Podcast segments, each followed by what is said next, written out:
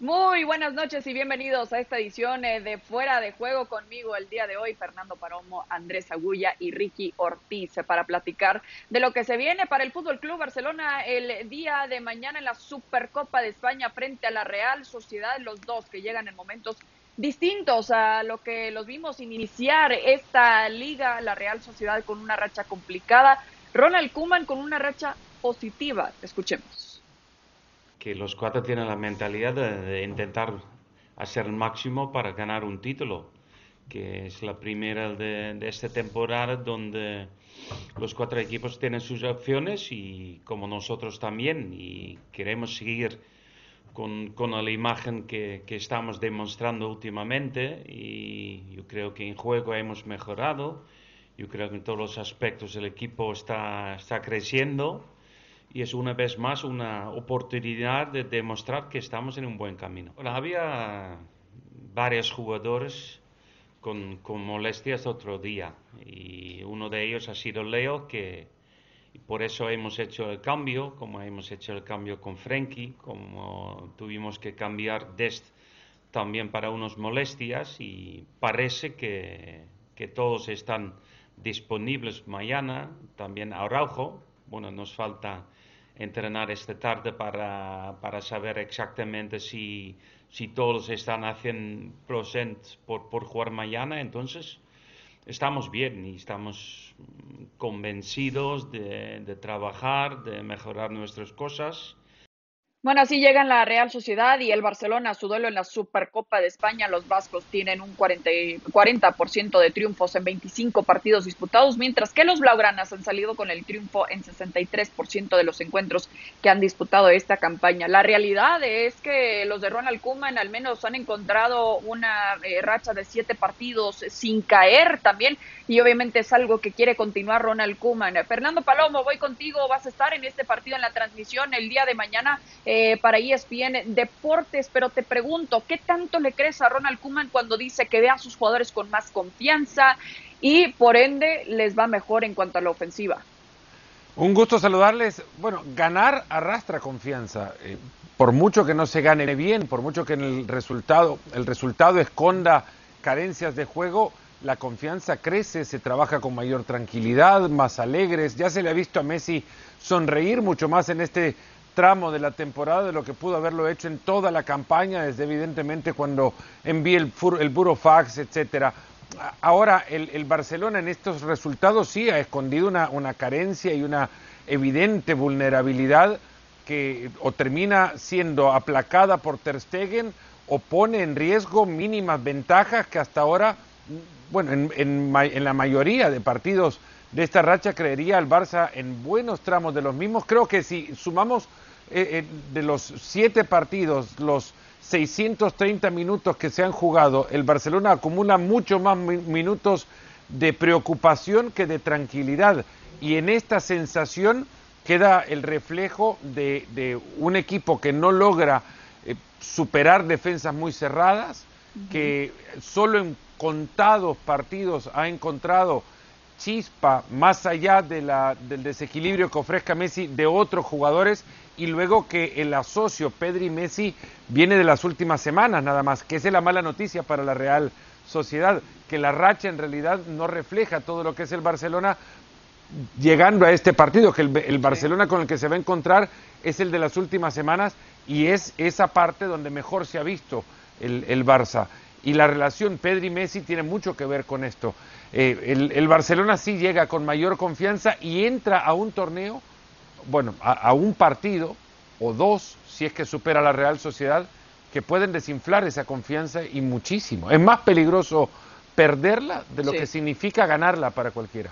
Definitivamente, y es que Ronald Koeman también mencionaba que quizás la Supercopa o bueno, el trofeo en sí no es tan importante, pero Andrés, justo por lo que comenta Fer, ¿crees que estos próximos posibles dos partidos para el Fútbol Club Barcelona podrá marcar un antes y un después para Kuman? Yo no creo que tal, ¿cómo le va? Un saludo para todos, buenas noches. No creo que haya un antes y un después en, ningún partido porque no hay, no hay nada que sea determinante y la copa te suma si ganas bien y, te resta bastante poco. No, no es que el Barcelona vaya a cambiar tremendamente por, por la copa. Yo coincido con una parte de lo que Perdón, dice Andrés, pero echaron a Valverde el año pasado por Sí, bueno, pero no va a pasar... Sí, pero a Kuma no lo van a echar Porque, porque no hay presidente. Si lo van a echar va a ser por una elección y no por perder la copa. En este momento del Barcelona no creo que marque un antes y un después en ese aspecto. Lo de Valverde era ya una relación muy desgastada que tocó fondo en aquel momento. No, porque esta relación es recontrafuerte la de Koeman en el Barça. No, a ver, no tiene presidente, Fer. En aquel momento venían de quedar eliminados dos veces de Champions de manera humillante venían de una de las derrotas más duras de la historia del Barcelona, trataban de sostener a un técnico sin saber mucho por qué y terminan perdiendo en una copa que termina por ser la gota que colma el vaso. Ahora Barcelona no es que le sobre nada a Kuman, es que no tiene presidente que lo eche a Kuman. Y el presidente que venga lo va a ratificar o lo va a echar a Kuman simple y sencillamente por el proyecto que tenga aquel que gane y por si Kuman llega a ganar mucho en el resto de la temporada, no por el partido de mañana ni el partido del fin de semana si llega a ganar a lo que decide de, un Barcelona que le ves toda esa parte todavía por desarrollar, también hay que verle una parte que es positiva. Yo sí le veo al Barcelona que ha encontrado con Kuman ahora en este 4-3-3 con Pedri y De Jong llegando muy adentro del área rival, un sistema que lo ayuda mucho, un sistema donde además Busquets se ve protegido por un central, uno de los dos que sale más adelante para poder ayudarlo. Sí encuentro en, en este Messi que juega parado en tres cuartos de cancha, que sigue siendo desequilibrante a la hora de tomar decisiones. Encuentro en Dembélé y en Griezmann jugadores que van encontrando sus carriles, sobre todo el interno, para poder atacar. Y encuentro un, equipo que sí ha dejado ciertas mejorías para lo cual poder querer. Y enfrente encuentro un equipo que ha ganado solamente un partido desde fin de noviembre y que es verdad lo que dice Fer, al Barcelona se le puede complicar un, rival que se le mete atrás. Bueno, la sociedad no es el típico rival que te va a armar dos paredes con línea de defensores para colgarte del travesaño y te va a obligar a encontrar espacio donde no los hay. Entonces yo creo que en todo ese aspecto es el momento y es el partido que sí puede ayudar al siguiente paso del Barça. Sí, porque podría eh, inyectarle confianza a Ronald Koeman, eh, de por sí ya lo ha sumado en estos últimos partidos, que parece, y bien lo dices Andrés, ¿no? Que ha encontrado ya esta idea en el 4-3-3, parece que se entienden. Está también la parte de Leo Messi, que lo vemos sonreír mucho más que antes, que era prácticamente nada más después de mandar ese burofax. Ricky, entonces para este partido, ¿ves al Fútbol Club Barcelona como favorito, ya que Imanol está tratando de convencer eh, a, mismo, a sus jugadores, de que ellos llegan como los favoritos. Hola, ¿qué tal? Un fuerte abrazo a todos. No es favorito, recontra favorito para este partido. Solo por cómo llegan los dos, la instancia, ya le ganó 2 a 1 el Barça, en un momento en que empezaba a caer un poco la Real Sociedad, pero todavía tenía posibilidades de pelear la punta. A eso hay que sumarle a Messi, que se habla que Messi no está teniendo un buen año, pero por ahora es el máximo goleador de la liga. Se ha reencontrado con el gol y no es de penal se ha reencontrado con sus tiros libres, eso es fundamental. Es un jugador que está asistiendo, como dicen, es un jugador que está sonriendo, es un jugador que está haciendo jugar mejor a Dembélé, a Pedri, inclusive Griezmann ha levantado y ha mejorado. Este Barcelona está mucho, pero mucho mejor y la Real Sociedad no tendría que ser una piedra en el camino. Y lógico, todos queremos ver una final Real Madrid-Barcelona que probablemente se dé de esa forma. También lo vemos a Messi más eh, mm, conectado eh, y más se ha acercado a Kuman. Kuman lo busca más, eh, eh, lo apoya, lo vemos después de los partidos, lo sacó el otro día, Messi no dijo nada, porque probablemente tenía o se suponía que tenía una leve molestia, pero que al margen de todo eso el técnico lo va a buscar, sale todas las veces en, en, casi todas las conferencias de prensa decir que sin Messi este Barcelona sería un equipo totalmente diferente, que lo necesitan, que es indispensable. Está todo bien en el Barça ahora y eso hay que aceptarlo y hay que tenerlo en cuenta, que está en un momento muy dulce en la era Kuman. Y por esa razón te digo, sí, que es super candidato contra esta Real Sociedad. Pero sí es real que sigue sufriendo en defensa. ¿eh? Sí, es verdad que, cuando pierde la pelota en las transiciones y para retroceder. Sí, pero no recibe tantos goles, Andrés, como antes. No ¿eh? recibe tantos goles, pero también es real que necesita que Ter Stegen saque dos o tres pelotas importantes por partido porque le siguen generando. ¿Cómo sufrís en defensa si no recibís tantos goles?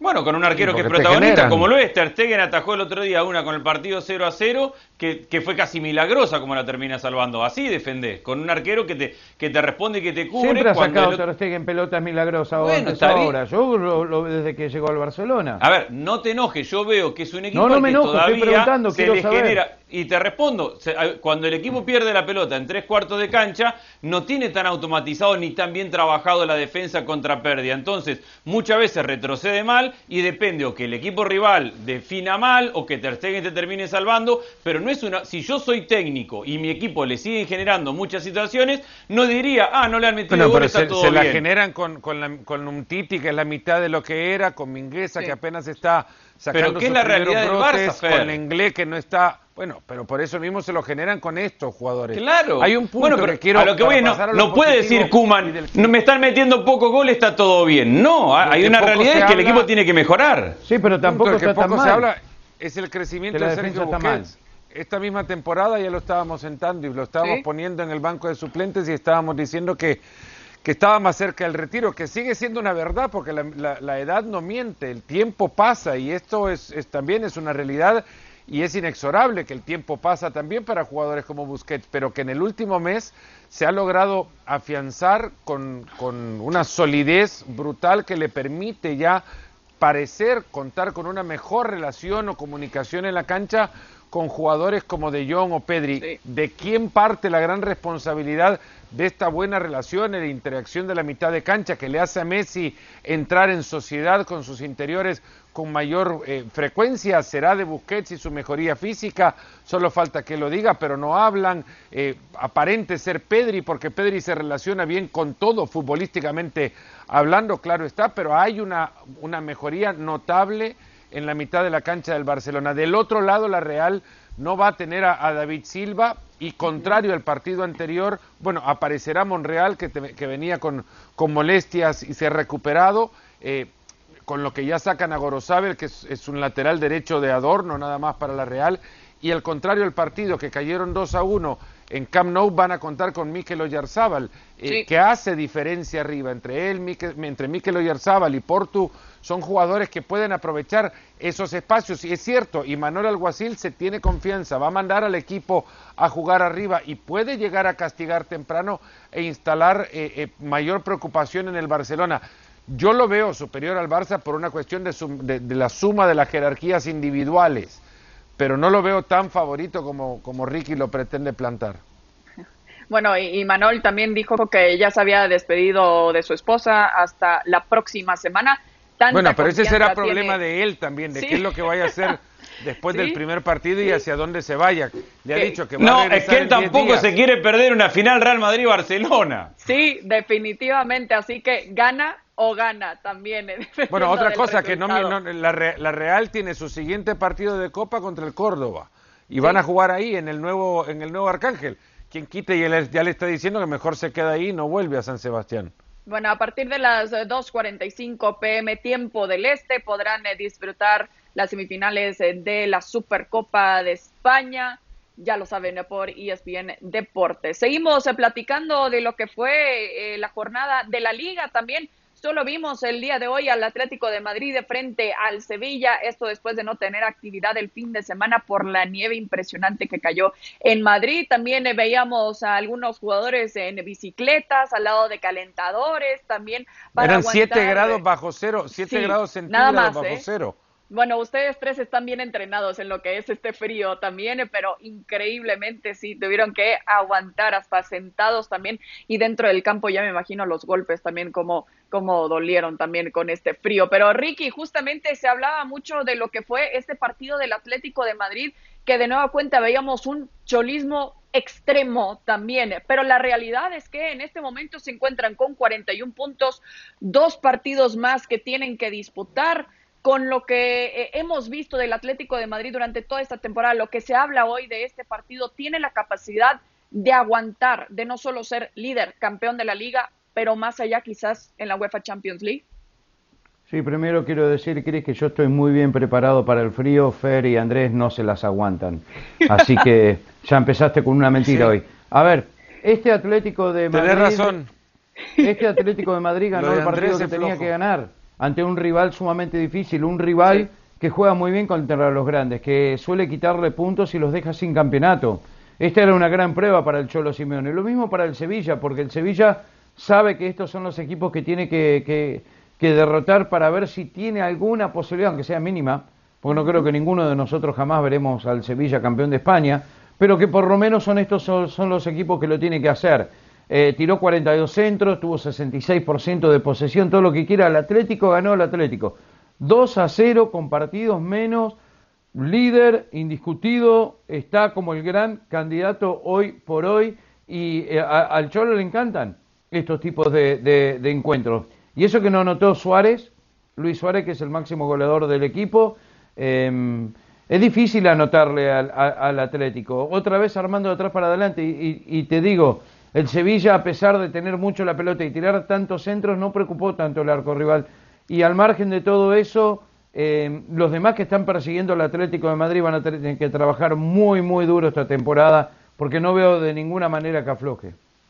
Andrés, ¿de acuerdo? ¿No hay ninguna manera de que puedan superar al Atleti? No, sí, hay manera porque la temporada es larga y, hay mucho por delante, pero es real lo que dice no, Ricky. no hay manera que afloje, Cris, que es distinto. Ah, no que no lo este puedan alcanzar. Ricky, pero no es Barcelona es el Real Madrid y el Barcelona, especialmente el Real Madrid que está más cerca. pero no hay forma que afloje este equipo. Sí, sí, Yo creo que se está Escuchamos ganando otra este cosa, Ricky, pero está bien. Yo creo que se está ganando este equipo el derecho a ser superado por el Real Madrid y el Barcelona en un partido y no sufrirlo en la liga, porque le pasó en el partido que tuvo contra el Real Madrid, donde no pudo competir, pero mientras no se equivoque contra equipos chicos y mientras no se equivoque contra equipos que pelean por Europa como el Sevilla, este equipo se gana por la diferencia que tiene el derecho a poder equivocarse contra sus rivales directos que siguen siendo el Barça y el Real Madrid. La mano de Simeone con su defensa de tres, con Carrasco por izquierda. Me parece que finalmente, después de años, le ha encontrado el puesto a Lemar en este puesto de, interior por izquierda, con Llorente de interior por derecha. Otra vez Joao Félix como suplente, me llama la atención. Creo que está potenciando lo de Correa con, Era buen Luis partido para ponerlo de suplente Joao Félix, ojo. Bueno, pero no deja de ser llamativo que porque no es el primer partido de suplente y es un y, Joao Félix es, quieras o no, la figura por la cual el Atlético de Madrid más dinero ha pagado. Porque el 120 millones está bien que esté de suplente. El porque el Sevilla te obliga a correr, ya dejó Joao Félix suficiente evidencia que no tiene el talante para ir corriendo en un partido completo detrás de un equipo que mueve la pelota muy bien, que ya dijiste todas sus grandes virtudes y que además eh, le, le sacó la pelota y le iba a sacar el balón al Real Madrid. Un partido con 7 grados centígrados bajo cero, Joao Félix teniendo que estar ahí en la cancha sin la pelota se pone a hacer muñequitos de nieve.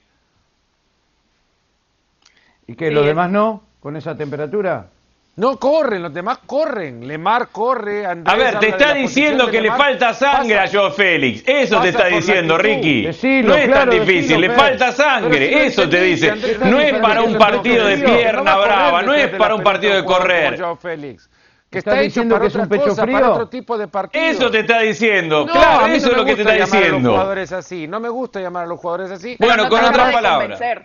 Digo, de otra forma lo estás diciendo, es lo mismo. Bueno, estoy diciéndolo de otra forma, como quiero decirlo, lo, lo digo así como lo quiero decir, que Joao Félix no está construido para que en 7 grados bajo cero, con un equipo que tiene la pelota más que el Atlético, él se sienta cómodo corriendo, tratando de ejercer... Eh, ¿A qué temperatura? No, no sé, buscan algo en el recetario, en el, recetario de Doña Amanda debe venir. 5 grados centígrados bajo cero. ¿A qué temperatura ponemos a Joao o ¿A partir de qué temperatura empieza a correr? A partir de la temperatura en la que ya el partido está cómodo para ellos, que el Atlético de Madrid tiene mayor posesión de pelota, que le va a permitir a Joao Félix entrar más en contacto con el balón. Lemar no es que encuentre posición, aunque coincido con Andrés, pero ya entiende que para jugar con el Cholo hay que entrar y a correr. Llorente fundamental porque le pone el cholo donde sea y le corre donde sea. Luis Suárez no anotó, pero Luis Suárez no descansa de correr. No para. Eh, insiste, hostiga a los centrales y, sabía que el Sevilla iba a tener muchísimo más la pelota. Fundamental fueron Correa, no por el gol, sino porque tapó espacios. Eh, Carrasco, no por lo que puede aportar ofensivamente, sino porque tapó espacios. Este tipo de partido nos tira a la basura aquello de que el Atlético avanzó metros, que es un equipo más adelantado, en lo cual cuando lo veo lo digo, pero hoy fue el cholo, como dijo Cris, el cholismo de toda la vida, porque era un equipo que futbolísticamente mueve mejor la pelota que ellos. Así es. Y lo sabe. Y asumirlo está bien también. En la pelea en la que está el, el Atlético de Madrid, asumir eso también es bueno. Sí, tiene que estar convencido de su idea definitivamente y lo ha mostrado al menos en cuanto a los resultados, en cuanto al hecho de que están hoy como líderes también con 12 partidos por disputar y justamente vemos cómo queda la tabla entonces con esta victoria del Atlético de Madrid, con estos tres puntos más se consolida como líder de la Liga Española, cinco puntos de distancia al Real Madrid y con dos partidos menos. El Barça es tercer lugar con 34 unidades y el Sevilla se quedó en el sexto sitio, todavía con la oportunidad entonces de clasificar a la UEFA Europa League. Pero tenemos que platicar también de algo que nos llamaba la atención desde que el Liverpool cayó también en la Premier League y se empató en puntos a 33 unidades con el Manchester United, pensando en lo que sería a Ricky, pregúntale, porfa. la posibilidad contra el Burnley. Ricky, ¿qué significa esta victoria para los Red Devils? ¿Y qué tanto ¿Qué significa el United líder? ¿Le puedo preguntar yo? ¿Qué, tanto significa el United de Solskjaer, líder? a este equipo de Ole Gunnar Solskjaer como líder hoy de la Premier. Sí, bueno, la mayoría de los partidos en esta racha han sido contra equipos de mitad de tabla para abajo. De los 100 goles, ponele que anotó, 99 fueron de penal, que contra los grandes no saca buenos resultados. No te convence, Ricky. Y que eh, eh, al final de todo esto al final de todo esto, los demás han perdido puntos porque han perdido, han jugado entre sí. Hay que ver ahora contra el Liverpool el próximo fin de semana de qué está hecho este Manchester United, porque cuando le tocó contra el City le pintaron, le pintaron la cara, lo pasaron por arriba. Y así le pasa contra los grandes eh, equipos. Nada más. Hay poca diferencia entre el primero y el sexto en la Premier. Está súper pareja. Eso que el Tottenham y el City tienen partidos menos, pero hay tres, cuatro puntos de diferencia nada más. Eh, así que lo han dicho los técnicos, tenés una buena seguidilla de partidos, estás primero, perdés dos o tres, estás fuera de Champions. Y es lo que está sucediendo en este momento en, en la Premier. Eh, le ganó 1 a 0 hoy apenas al Burnley, que apenas está escapando del descenso. Así que así de parejo está, pero no va a ningún lado este Manchester United, quédense tranquilos. De ninguna manera lo recontra aseguro que no va a ganar la Premier. Sí, es que ha sido un año muy extraño, ¿no? Futbolísticamente hablando también, los Spurs, bien lo decías, Ricky, pierden eh, dos, tres partidos y caen también al quinto puesto cuando lo veíamos de primer lugar semana tras semana. Andrés, entonces, para ti, el Manchester United no podrá aguantar este primer lugar por mucho tiempo.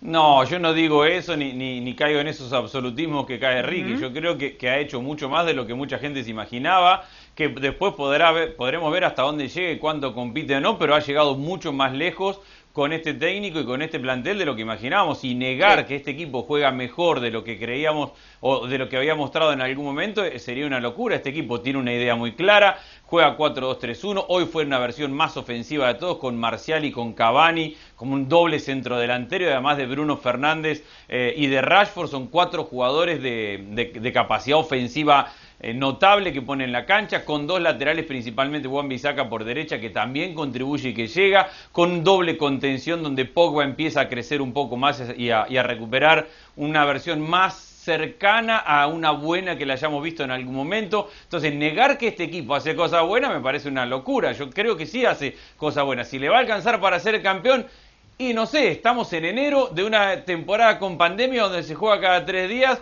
y donde no voy a decir después si pierde la Premier por tres días que fracasó porque no fue campeón. Digo que está para competir contra todos los que están peleando con el título porque tiene la misma irregularidad. que ¿vos, ¿Vos crees que Ricky lo va a decir? No, por eso le digo yo, pero que Ricky diga lo que quiera, yo digo lo que piensa, digo que la misma irregularidad que le vemos al Liverpool, que es un super equipo, y que se comió siete con el Aston Villa, que lleva dos partidos sin ganar, la misma que le vimos al City, que arrancó muy mal y que ahora está recuperando su nivel, la misma que le vimos al Tottenham, que también pasa por altibajos, es lo mismo que le estamos viendo a un equipo que no pierde un partido desde el primero de noviembre. Entonces, ¿a quién se le ocurre subestimar un equipo que no pierde desde el primero de noviembre? Pero es difícil también predecir porque justamente en las ligas más importantes pero por qué tenemos que predecir pero ha sido ha sido tan irregular. No a lo que me refiero es lo que siempre platicamos, Andrés, de que quién va a ser, quién es favorito al título en este momento. Pues entonces porque no tendríamos sabemos... que dejar de, de hablar de eso entonces. Pero ¿por qué no analizamos en vez de de predecir? cómo va, de No, cómo no, va no, esto. estamos- Ahora, estamos- una cosa ¿Por que qué vos no estamos haces lo que querés y que los demás hagan lo que quieren? ¿Por qué tenemos que hacerlo también como vos quieras? Yo eso es lo Sí. que no, no, no entiendo. No, porque no, Cada no, no, no, no nos metamos de en el juego de decir a, a ver quién la va a ganar hoy, porque cada uno piensa que lo ve mejor y cada uno piensa que es lo que es, pero al final del día hay que respetar, porque salir a decir, ¿por qué no hacemos esto y no hacemos lo otro? Me parece que está muy mal eso, hay que calmarse un poquito. Cada uno que haga y, y analice como quiera. Si el otro no está de acuerdo, está perfecto. Pero Hay decir una que cosa- todos tenemos que hacer lo que vos decís que hay que hacer, me parece que está totalmente fuera de lugar. Nada más, un, un comentario. Que también puedes decir lo mismo que decías anteriormente y digas, no, no podemos hacer eso, tenemos que decir lo que yo quiera, pero no, no me parece lo correcto. Bueno, ya te habló Andrés. Sí, Yo lo que quien. digo Y- es y que esta temporada- Lo dijiste, cada uno nos dice ha lo que demostrado que desde la primera fecha es quién es el candidato a ser campeón, quién va a ser campeón, quién va a ser campeón, y creo que la temporada nos ha probado y nos ha demostrado que es lo suficientemente irregular y que tiene tantos factores diversos a años anteriores que a lo mejor es, es más conveniente analizar el día a día de cada club que pasarnos cada fecha. El Barcelona jugó cinco partidos bien, ahora es el candidato. El Real Madrid jugó tres partidos bien, ahora es el candidato. El Manchester United, y, y así vamos por el momento de los equipos. Hay- hay y una todos los ya, momentos si- si no le han pasado su. Perfecto, no te vamos a decir que no tengas que decir eso. Decir lo Si que no quieras, le- pero está Si perfecto, no le tu vamos opinión. a exigir al Manchester United, que ya enumeró, enlistó a los jugadores con los que hoy arrancó el partido, ante el Burnley, con, con Pogba y Matic en la mitad de la cancha, que, que es cierto, pueden a cualquiera darle, Matic lo tuvieron en el Chelsea para, para acercarse al área, era un, otro jugador de ataque más, y ahora pones Martial, Rashford, Cavani, Bruno Fernández, y todo eso te permite solamente generar siete ocasiones, digo solamente siete disparos Sí. ante el Burnley. Ver, tampoco es que pido goleadas todos los partidos y es eso es atípico. No nadie golea todos los partidos, pero este equipo ya tiene suficiente jerarquía individual como para que colectivamente deje de ser excusa el tiempo corto, la pobre experiencia de Sol Jair para sacarlo adelante. No le pido ser campeón tampoco. No le reclamaría ser campeón al United y menos a Solskjaer, pero sí algo más que solamente estar ahí cerca. Si eso sí Pero se le si debe está de líder.